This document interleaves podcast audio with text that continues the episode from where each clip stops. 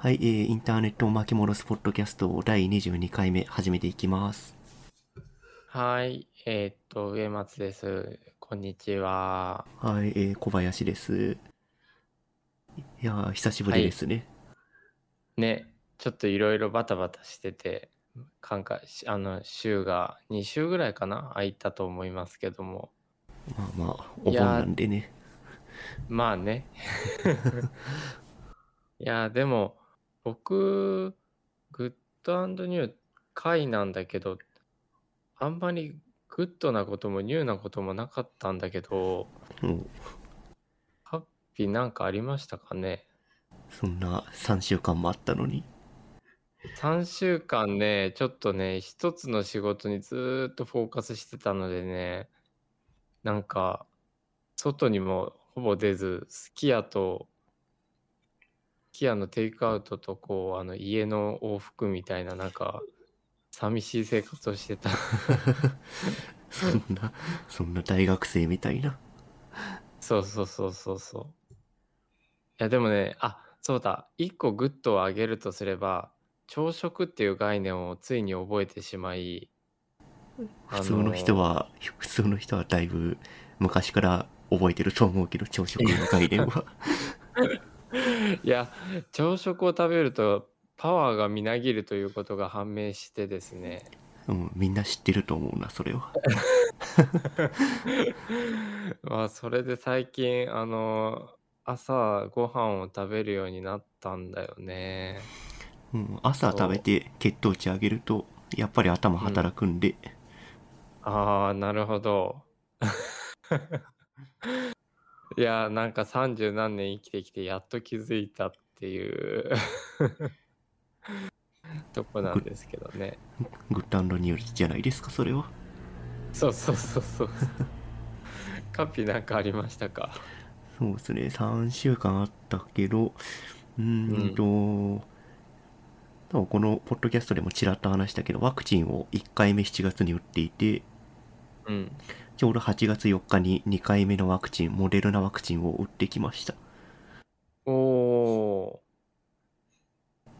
いやなんか、うん、副反応とか大丈夫だった？いや、噂通りでしたよ。もう、ワクチンを、えーっと、会社、職域接種だったから会社に行って11時半ぐらいにワクチン打って、うん。で、その後帰宅して普通にリモートで仕事して、仕事終わって、まあ、19時ぐらい、うんうん。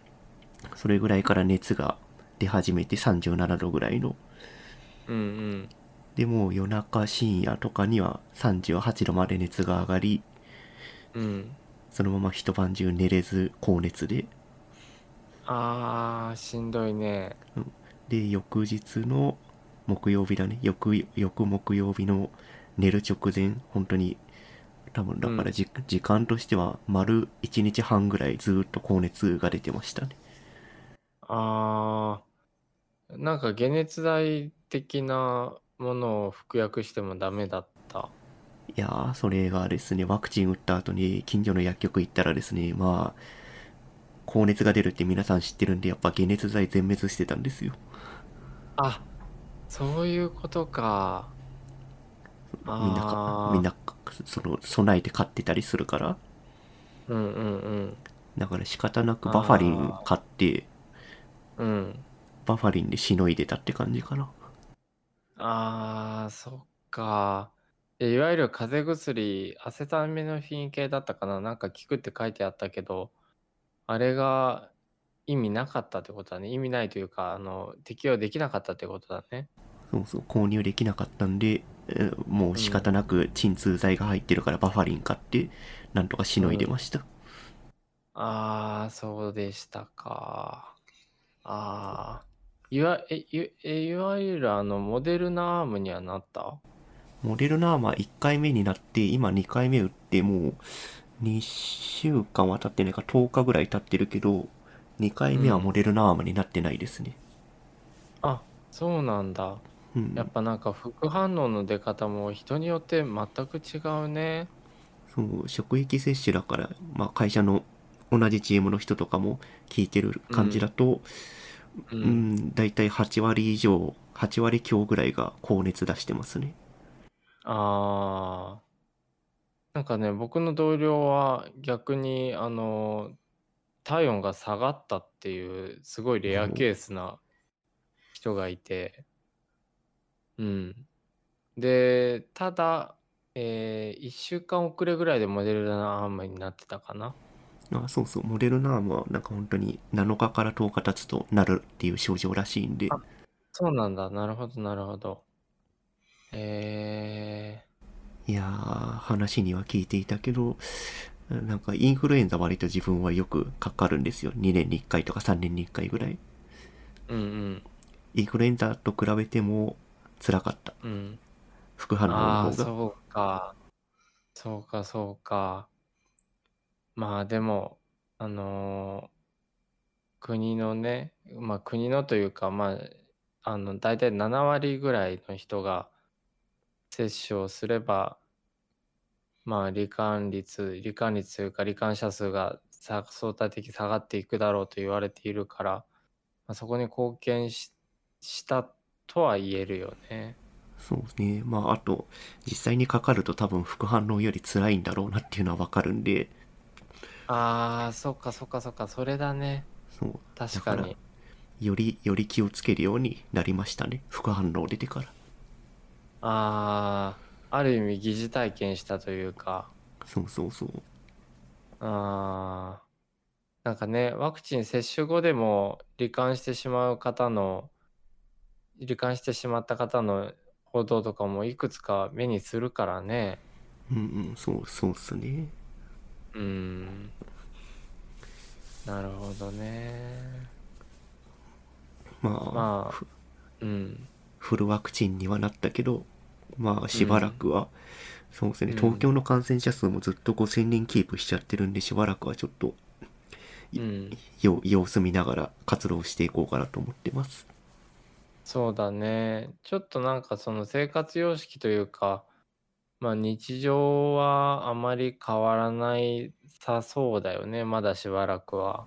そうね、まだその自粛のまましばらく続くって感じかな。ねえ。ちょっとまあ、さすがに疲れてきたなとは思いつつ、でもまあちょっとしょうがないけどね。まあね、皆さうんんいろいろ頑張ってるんで、自分も頑張っていきましょうっていう感じです。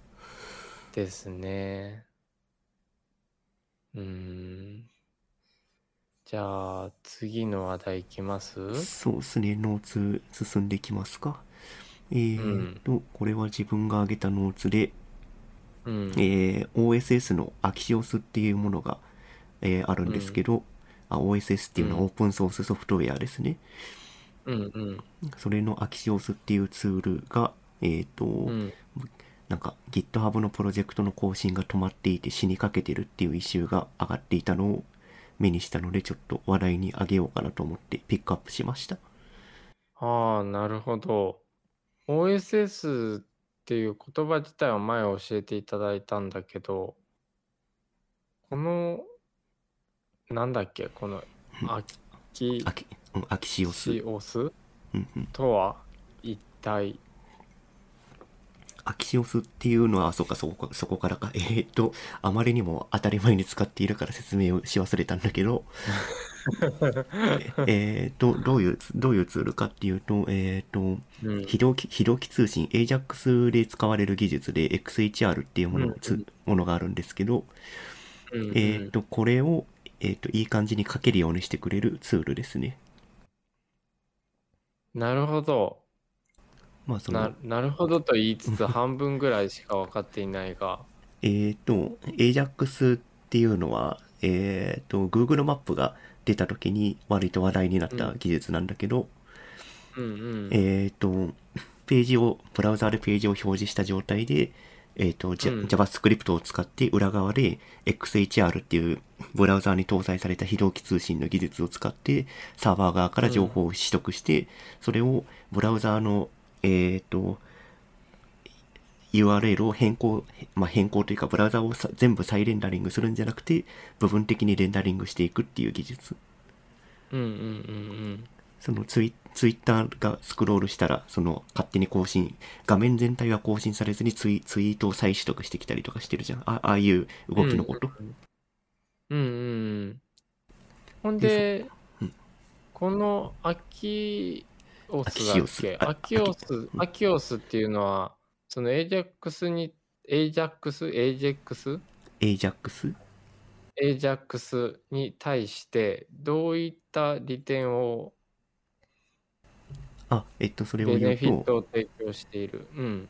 ベネフィットを、どういうベネフィットがあるかっていうと、えっと、AJAX っていう技術は、えっと、さっきもちらっと話したけど、XHR っていう、えっと、ブラウザーに搭載された、えっと、うん。通信、通信、えっと、非同期通信の技術を使っているんだけだけど、うんそのうんブラウザーに、えっと、の JavaScript に XHR っていう、なんか、そういう、えっと、API が生えてるんだけど、うん。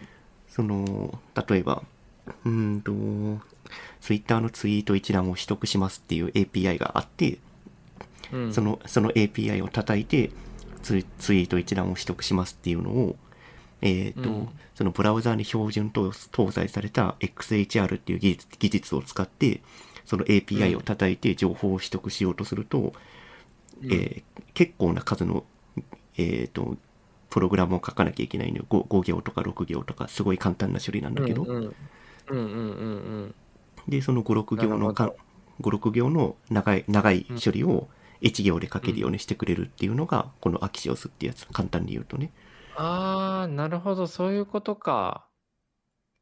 なるほど、なんとなく概念を理解した。まあ、他にもそのアキシオス使う理由はいくつかあって、まあ、その、いろいろ便利な、今言った、えっと、XHR のコードを短くしてくれる以外にも、なんか、うーんと、えエラーが起きたらエラーが起きましたよっていうのを、えー通知してくれる処理とかが内部に入っていて、本来であれば、そのエラエラエラーが起きたかどうかっていうのを自分で XHR のレスポンス見たりとか、えっと、何も、うんえっ、と、一回リクエストを投げて、しばらくリクエストがなかったら、タイムアウトエラー、うん。何も通信ができませんでしたっていうエラーを投げるみたいな処理を書かなきゃいけないんだけど、それを、うん。えっ、と、ほその、アキシオスの中で処理を書いてくれてるから、なんか、うん。えっ、と、あアキシオス .get えっ、と、API のエンドポイントをドットエラーなんとかってやると、やるだけで、なんかその、うん。タイムアウト、タイムアウトのエラーとかが簡単に書けるようになってる。あー。なんかそこまで複雑なというかインタラクティブなことはできないけど CSS に対してのサスみたいな感じかな？なんか簡略化してか見やすく書けるというかうーん拡張して。そうだね。ちょっと、C、CSS と比較するとだいぶ、J、JS と CSS だからまるで別物ね。になっちゃうけど、うーんと、まあま確かに。あ、な、なんだろうな。え XHR の jQuery みたいな感じ。あすごくわかりやすい例え。なるほど。そういうことか。そいつが死にそうって結構やばいね。そう、本来であれば複雑な処理を書かなきゃいけないところを簡略的にか書けるようにしてくれてる OSS がこのアキシオス。で、それが、うーんと、プロジェクトの更新自体がどれぐらい止まってたのかな。なんか、しばらくプロジェクトの更新が止まっちゃってて、うんうん。えーと、このノーツに、のNotion に上げさせてもらったこの GitHub の issue っていう何か問題がありますよっていうことを、うん。えーと、発言するための、えーと、ページがあるんだけど、うん。この Ko- えー KOH110 っていうのは Yahoo Japan のフロントエンドエンジニアの方で、うん。えーとまあ、えーと、自分が挙げたうんバグの、 bug fix の pull request がなかなかマージされなくて、なおかつ、えーと、 development、main branch の CI がずっとこけっぱなしだけど、このプロジェクトは大丈夫ですか？生きてるんですか？っていうのを、えーと、うん。アラートを上げたっていうイシューになってますね。うんうんうん。18日前ってなってるね。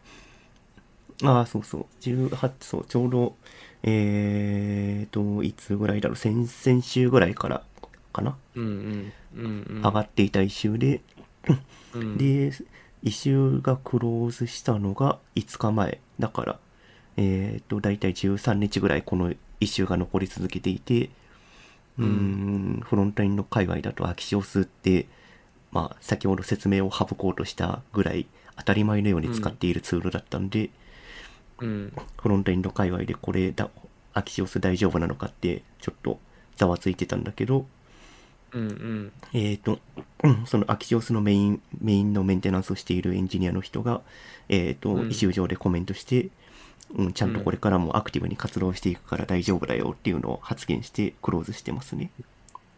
そうだね。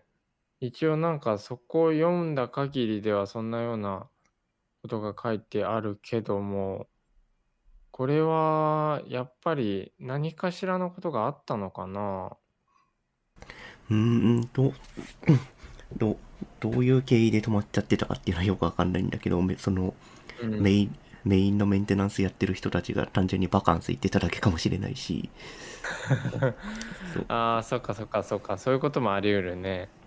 そう、これって、えっ、と、会社でメンテナンスされているものじゃなくて、完全に OSS、うん。有志の、有志の人たちがやってるプロジェクトなんで、うん。えっ、と、まあ、必ずしもメンテナンスしなきゃいけないものではないんだよね。うんうんそのみんなの役には立ってるけど、その会社として、組織として、チームとして何かやってるっていうものではないので、うん。うん。まあ、なんだろう、そのプロジェクト、リポジトリ、OSS に対して、えっ、と、コントリビュートするっていうモチベーションが下がってしまうと、こんな風にうん、プロジェクトが死んでしまうっていうことは、容易に起こるのかなと思った次第です。そうだね、そうだね。いや、実際 OSS は、そこは常にはらんでいると思うよね、問題として。そうね、コミュニティがうん死ん、その、廃れちゃったりとか、うん。まあその技技術として必要なくなったからクローズするとかはいいんだけど割と活発に使われているものとかがなんかうん。うーんとメインでメンテナンスしてる人たちのモチベーションが下がっちゃううん下がっちゃって更新が止まっちゃうっていう状況は割とうーんなんとかして避けていきたいなと思うけどうんうん。多分これなるほどね。ととモチベーションが多分おそらくななくなってしまったのかとなんか組織としてチームとして継続するのが難しくなったのかちょっと原因は分かんないんだけど。うん。まあでも、とはいえ、うん。まあ、これだけ重要なものを OSS が担っていて、で、それが善意で成り立ってるっていうのはなかなか、なんだろう、よ、いい意味で言うとインターネット的だけど、うん。悪い意味で言うとかなりその、なんだろうな、その、ウェブサービス等々です、つまり営利を目的として利用してる人も多くいるわけだよね。うんそうねこれがあることによって企業うんのサービスが成り立っているっていうのはあり,、ありますねそうだよね。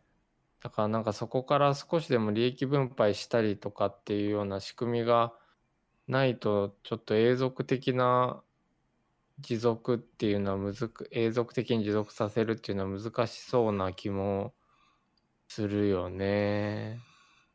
うん、だから一応、えっ、と GitHub 上でスポンサーは募ってるみたいですね。えっ、と、オープンコレクティブとか使って。うんうんで、僕はこの収録が始まる10分前にオープンコレクティブで 10,、10ドル寄付しました。うん。ああ、なるほど。まあなるほど、小さなるほど。小さい額ですけど。いやーでもインターネットのなんかなんかカッピとこのポッドキャストを始めさせてもらってまあ最初の動機はさておきだんだんなんかインターネットが生きているんだなっていうことを感じさせてもらう機会が多々あってうんうん。でただまあそこにまあ言葉悪く言ってしまうとただ乗りしてるそして莫大な利益を上げてる企業たちお前らちょっと ちょっとどうにかもうちょっとインターネット大好きな人たちに還元してほしいって思ってしまうけどね。そうですね。なんか、うんん、なんかどっかの OSS の回かなんかで、このポッドキャストの回で話したけど、うん。うん。貴族、貴族じゃないや、えっと、企業とかに OSS が所属しちゃうと、いろいろ政治的な方向性とかが出てきちゃうので、そっかそっかそっかそっか。そこ前そこはそうだった。そうそう。そこはなんか、うーんと、実際に企業側が多額の寄付とかをして、OSS を、うん。えっと、継続させていくっていうのは、一つの方法ではあるけど、リリスクはやっぱりどこかにはらんじゃうんだよね。ああ、そっかそっか。確かに。そうだね。前その話したもんね。うん、そう、だから、ああ、これは難しいね。そう、非常に、非常に難しい問題です。ああ。なんかさ、とはいえそこで言うと、うん。ちょっとノートで言うと、次の話題にな、にもかかるんだけど、うん、うん、なんか、あの、僕、ストリーミングとかよくやってるんですけどね。お仕事で？その、そうそうそう、お仕事で。で、リストリームっていうのと、ストリームヤードっていう、そのウェブベースの、まあ、OBS のようなものが、配信システムのようなものがあるんだけど、うん、うん。これももしかして、アクシオス使ってるんじゃないかな？えー、おそらく使ってるんじゃないですかね。ちょっとそうだよね。コード見てみないとなんともって感じですけど、コードというかサービス、サービス見てみないと。うんうん。でもなんかその非同期っていうか、そのリロードなしで、あの、いろいろと情報がどんどんどんどん変わっていくので、うん、うん。きっと使っているはず。じゃあそこからお金はアキシオスには一切行ってないと。うーん、どうなんだろう。個人的に中の人が寄付してるかどうかとかっていうのも可視化はされないからね。うんうん、まあ確かに。うーん。そうか。まあ、なんか、でもなんか今日、その、アクシオスの話をしてもらって、だいぶその、リストリームとストリームヤードのウェブの仕組み自体もちょっとなんか合点がいった部分がかなりあって、うんうん。うん。あ、そうか、そういうアクシオスっていうものがあったんだって。ア なんかででうんううんっん。ていうものはあるけど、えっ、と、んモダンブラウザー、新しいブラウザーとかだと正直アキシオス使わなくても大丈夫な形には今なりつつあるね。あ、そうなんだ。ああ、だ、じゃあなんかそれを言うと、なんか本当に jQuery っていう例えは正しいかもしれないね。そうそう、その、非同期通信で XHR っていうのを使うって言ったけど、それの代わりになるフェッチっていうものがブラウザーに搭載されていて、それを使うと、えっ、と、アキシオスを使うみたいに、えっ、と、フェッチ、カッコ、URL のエンドポイントってやるだけで、エラーハンドリングとか、いろいろうん。処理が簡単に書けるようにはなってはいるんだよね。モダンブラウザーだと。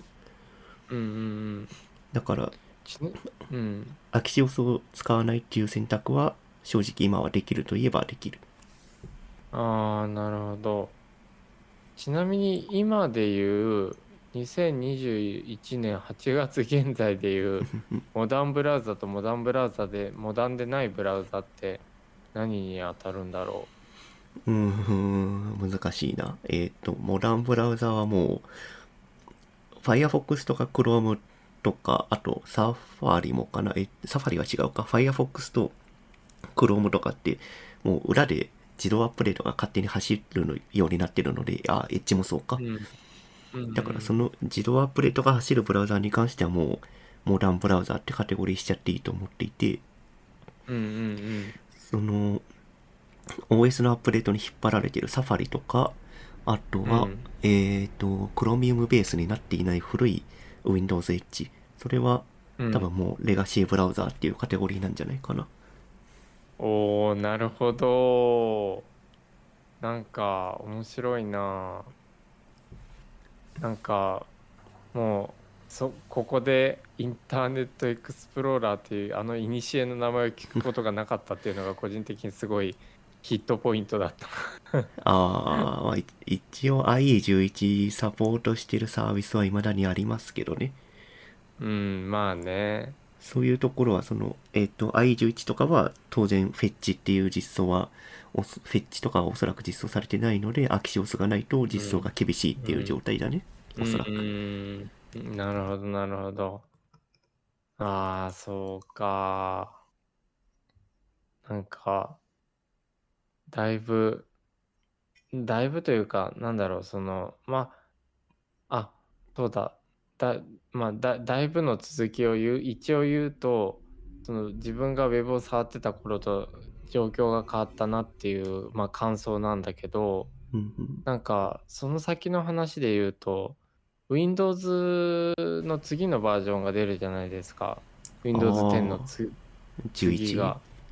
そう11であの Windows 11って読めばいいのか11って読めばいいのかどっちが正しいのか分かんないけどあの OS に搭載されてる Edge はあのデフォルトブラウザが Edge にまあ当然なってるんだけどなかなか変えづらいっていう話記事がこの前上がってきてて変えづらいというのは？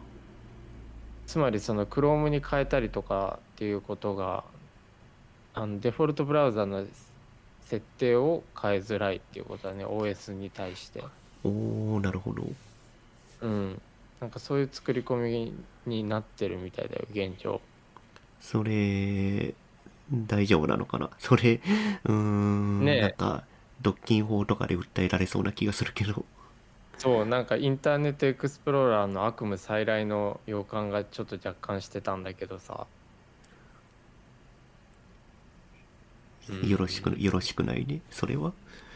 よろしくないよね。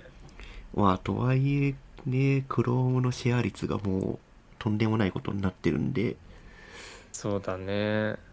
そもそも Edge も、レンダリングとか、えっと、ブラウザのエンジンのベースは Chromium、Chrome の元になってるものを使ってるんで、うん。うん。まあ、エッジもクローミウム、クエッジもクローム正直変わ変わらないけどね。でも、うーん。まあでもとはいえまあデフォルトの検索エンジンとかっていうのはマイクロソフトに準じるわけだもんね。はあ、そうだね、おそらく。何がしか設定変えないと、ううーんと、ビン、ビンとかになるのかな。うん、ビングとかになるんだと思う。うーん。なんかまあね、そうなってくると、やっぱりなんか、それこそ、インターネットエクスプローラーとか、ネットスケープ時代のあの感じがちょっとまた再現するような気がするけどね。うーん、そうね。うん。なんかまた、ーまたブラウザー戦争勃発ですか？落ち着いたと思ったのに。落ち着いたと思ったのに、またフロントの皆さんが、バックエンドの皆さんも、ああ、いやーまあでも昔と違ってもうちゃんと仕様の定義をする団体とか標準化団体ができてるんで、うんうん。その FATWG とか ECMA とか、そういうところがうん。仕様,、仕様策定とかするっていう体制できてるんである程度は大丈夫なんじゃないですかねブラウザー戦争起なきてもるほど。なるほど。昔と昔とは違うとまあでも、そこで言うと、まあ、エッジがクロミベースになったっていうのは、ちょっと、そこそこびっくりしたけどね。うーん、まあ、マイクロソフトとしては、エッジの開発にリソースを割いてもお金にならんっていう判断ではあるんだろうけど、うーん、まあ確かにおっしゃる通りかもしれない。とはいえな、るほどね。エッジ、うんエッジじゃないよ、ブラウザーを開発できる企業っていうものが、もううん。新しく出るかっていうともう出ないので、うんうん。そこでマイクロソフトが諦めてしまったっていうのは結構、うーんと、インターネット、ウェブっていう世界の中では割と損失が大きいんじゃないかなとは思ってるけど、確かに。だってもう実質、Chrome がもうほぼほぼで、あと Firefox とサファリ。サファリと、あ、あ、あとブレイブってあれってエンジン何なんだろくう？あれ、クロミウムですね、ベースは。あ、やっぱそっか。あーだったらっていうところだね。うん、だから基本的にその、うんえっと、まあ、今挙げてくれたブレイブとか、えっと、あとビバルディっていうブラウザとかもあるんだけど、有名な。その、その辺のなんか、えっと、新しく出てきたブラウザーも、基本的にはベースはクロミウムになっちゃってるね。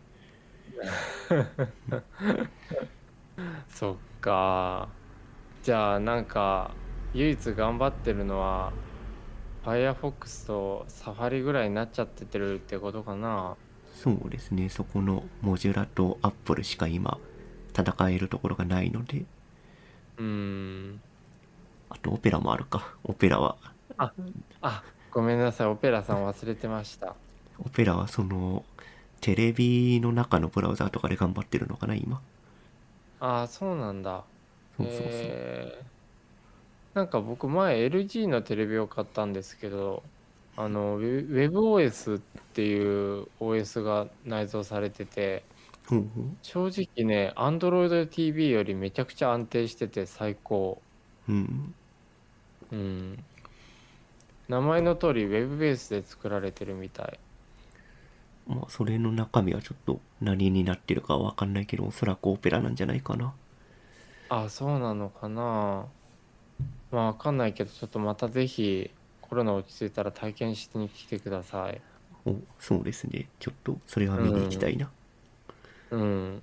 WebOS なかなか僕、あの、あ、さすがだなと思った。なんだろう、あの、国内の、あの、ソニーとか、某、某社たちが、Android TV だよって言って、こう、高々にやってるんだけど、あれ、結構根本的な、そのテレビを見るとかっていう機能がさ、うん、なんかこう、フリーズしたりとか、リブートしちゃうとかっていうような。テレビ、テレビなのに。そう、テレビなのにテレビが見れないっていう、なんかネットフリとかなんかその辺のウェブサービス周りのアプリがちょっと挙動が不安定とかっていうのはまだ納得できるんだけど、テレビが見れないっていう。それモニ、モニターじゃん。そうそうそうそうそう。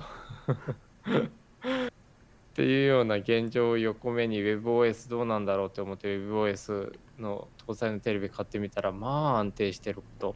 うん。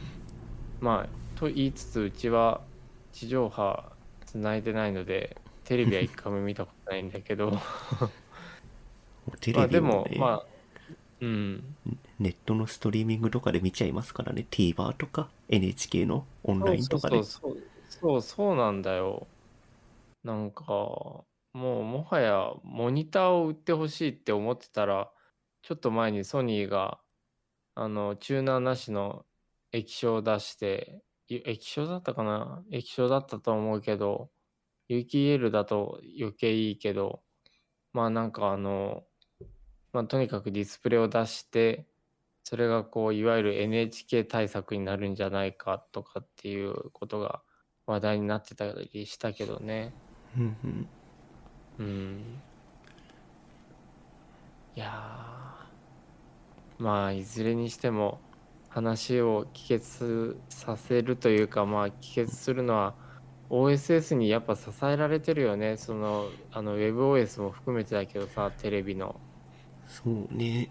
うん、さっきも言ったうんクロミウムも、あの OSS ではそうだよねにななってるので。うんうんそうだよね。だからそこを言うと Android TV だってそこに乗っかってるわけだもんね。うん、まあそうね、確かに。うん。いやね、OSS っていう文化は非常に大事なので、なんとかして。継続的にやっていただきたいが、うん。最適解がどこにあるのかはちょっとよくわかんないですね。そうですね。寄付とかでまあ、成り立ち続ければいいんですけど、うん。なんかお金がないとなんともならんっていう現状も、うん、まあそれは正しいんだけどね、お金ないと資本主義なんで生活できないので、うんうん。お金は、えっ、と、コンテンツに対して OSS とかに対して与えられるべきではあるんだけど、うん。うん。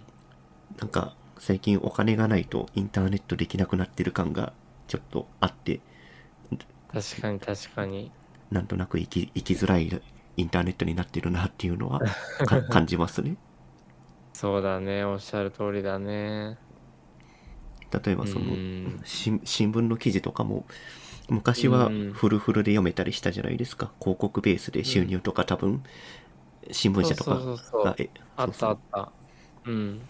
だけどそれは今は月額うん1200円とか2000円とか払ってうん会員登録して見れるようになってしまっていて、お金がお金がないとそのちゃんとしたメディアの情報が得られないっていう状況になってるのはうんなんとなくまずい状況だなと思わなくはない。それすごく思うのよ。なんかね、あの、学生さんとゼミしてても、じゃあ新聞のを毎日読んで、あの、まあ、言語化能力を、言語運用能力を高めましょうっていう取り組みをちょうど今もやってるんだけど、やっぱね、あの、スマートニュースとかから、こう、あの、飛んでくる人が圧倒的に多くて、スマートニュース、ヤフーニュースとかね、で、そこで配信されてる記事って、あの、新聞ではないんだよね。なんか報道のとある1ページだったりするだけなんだよね。うんうん、ヤフーニュースだとなんかブログから引っ張ってきたりとかもしてるよね。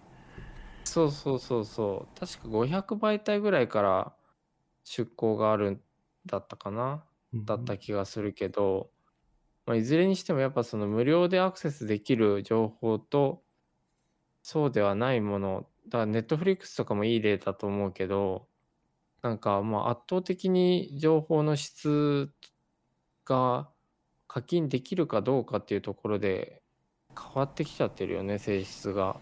そうそうな。まあ、ね、ビジネスだからしょうがないっていうのは、それはそうって感じなんだけど、うんうんなんか昔と違ってそのペイウォールの壁が非常に分厚くなってるなっていう感じはする。うん、うん。そうだね、おっしゃる通り。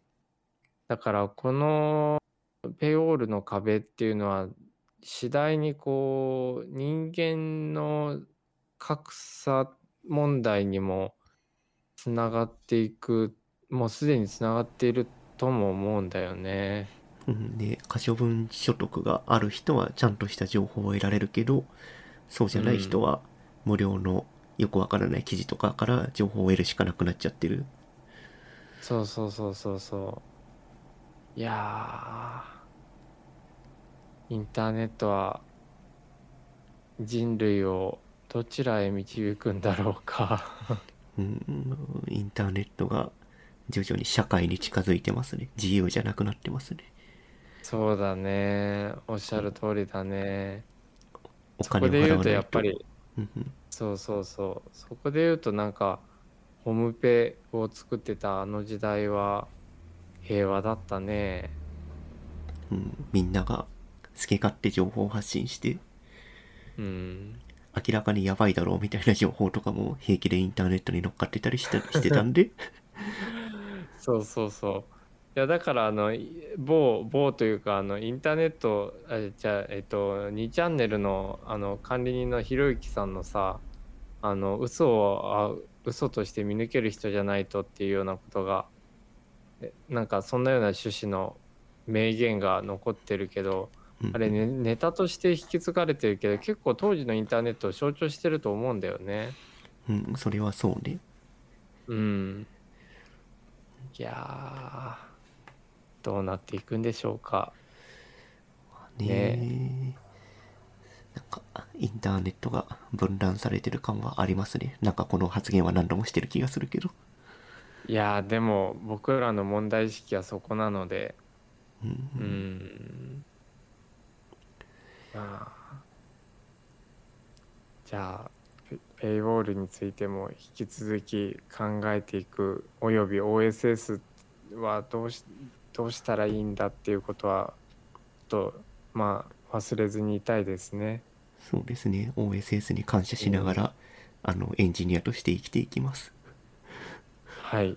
じゃあ僕は、ペイウォールに意識を向けつつまあまあペイウォールっていうかやっぱ情報格差だよね。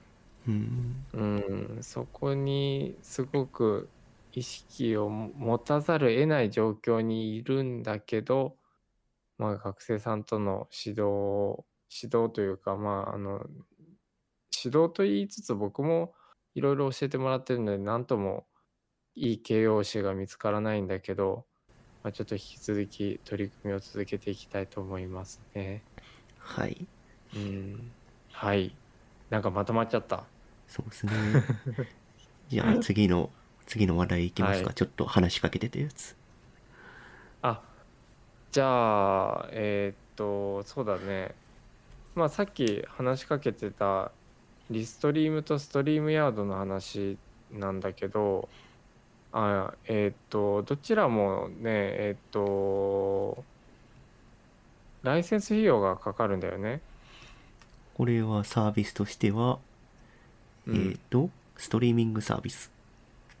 そうそうそう、ストリーミングサービスで、いわゆる OBS とか、これまで使っていた、あの、その配信ソフトっていうものが、あるいは配信マシンっていうものが事実上不要になってしまって、それこそこれも Chrome ベースの、えっと、ブラウザというか、これは本家 Google Chrome じゃないとネイティブに動かない機能もあるんだけど、えっと、YouTube ライブとか Facebook とか、えーなどなどいろいろなストリーミングサービスに対して同時配信ができる。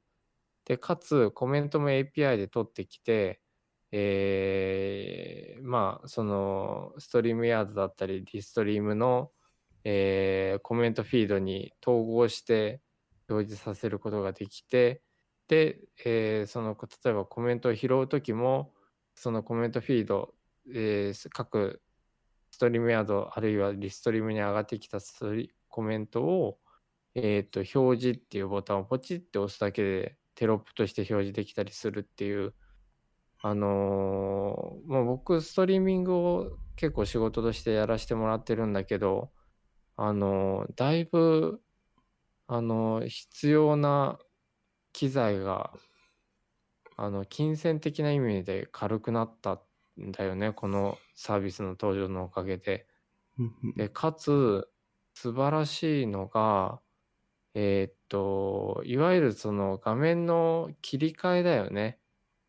OBS とかってこうポチッポチッとかってよくてフェードインフェードアウトができるディゾルブが入れれるとかっていうようなところだったと思うんだけどまあなんかその辺がねものすごいヌメヌメとインタラクティブに動くんですよ。うん。うん、一体あれはどんな技術を使っているんだろうということで、と後ほどカピをあの僕のリストリームのアカウントに招待したいので。あまもうすでにアアカウントあるんですね。あるあるある。で、これもそれこそその年間5万円ぐらいライセンス費用かかるんだけど、今まででグラボバキバキのものを買ってたと思えば安いもの。まあ確かに30万のグラボ買うよりは安いわな5万円は。そうそうそう。だからね、ウェブの仕組みとして興味があるので、えーぜひちょっとこの収録の後、カッピに体験してもらいたいです。おぜひ、うん。興興味あるんで見てみたいですね。なんかこれお願いします。えーとストリームヤードの LP ページなのかな、うん。紹介ページ見ると。結構なんかいろんな機能があるなっていうのは見て取れるね。コメント拾って、うん。コメントクリックしたらそうそうそうそう。なんかいい感じに画面上に出てきたりとか。そうそうそう。なんかちゃんとね、モーションもつくんだよ。うんああそうだねあとなんか、えっ、とストリーミングしてる人の名前のなんか枠とかも変えれたりするのか？すごいなこれそうそうそう。すごいの。もう一体どんな仕組みでできてるのかっていうところに興味があるので、まあ収録はこのぐらい浅く しておいて、ちょっとカッピに解剖してもらって来週とかまたあのこれはこういう仕組みでって教えてもらえると嬉しいな。まあどこまでわかるかわかんないけどブラウザー上でわかる情報って結構限られてるんでああ、そっかそっかそっか。なるほどなるほど。サーバー側でどういう処理してるかっていうのは、まあ完全にブラックボックスなんで、ブラウザーから得られる情報としては。あどうする？もしかしてさ次回収録しながら見てもらうっていうのもありだけどああ、まあ、それもありか。そそれ、どうなんだろうな。多分多分だけど、うーん、音質が悪くなるんじゃないかな。ネットストリームって、そうそう。その、確かに確かたに確かにやめておこうん帯域占有しちゃうからさ。う確かにああでもね一応言うとねえっとねそのストリーミングの送出自体もサーバーサイドでやってくれるのよああ、だから、多分映像のデータだけ送りつけて、サーバー側で合成して、合成したデータを再ストリームしてるって感じだよね、きっと。そうだねで、えっとこっちはウェブカムをオフにしたりすることもできるし音声をオフにしたりすることもできるそうするといわゆるただ単にウェブを見てるだけっていう状態になったりするんだよねうーん。まあちょっとこの後見てみてもらおうかなはい、ちょっと見て、見てみます。はい。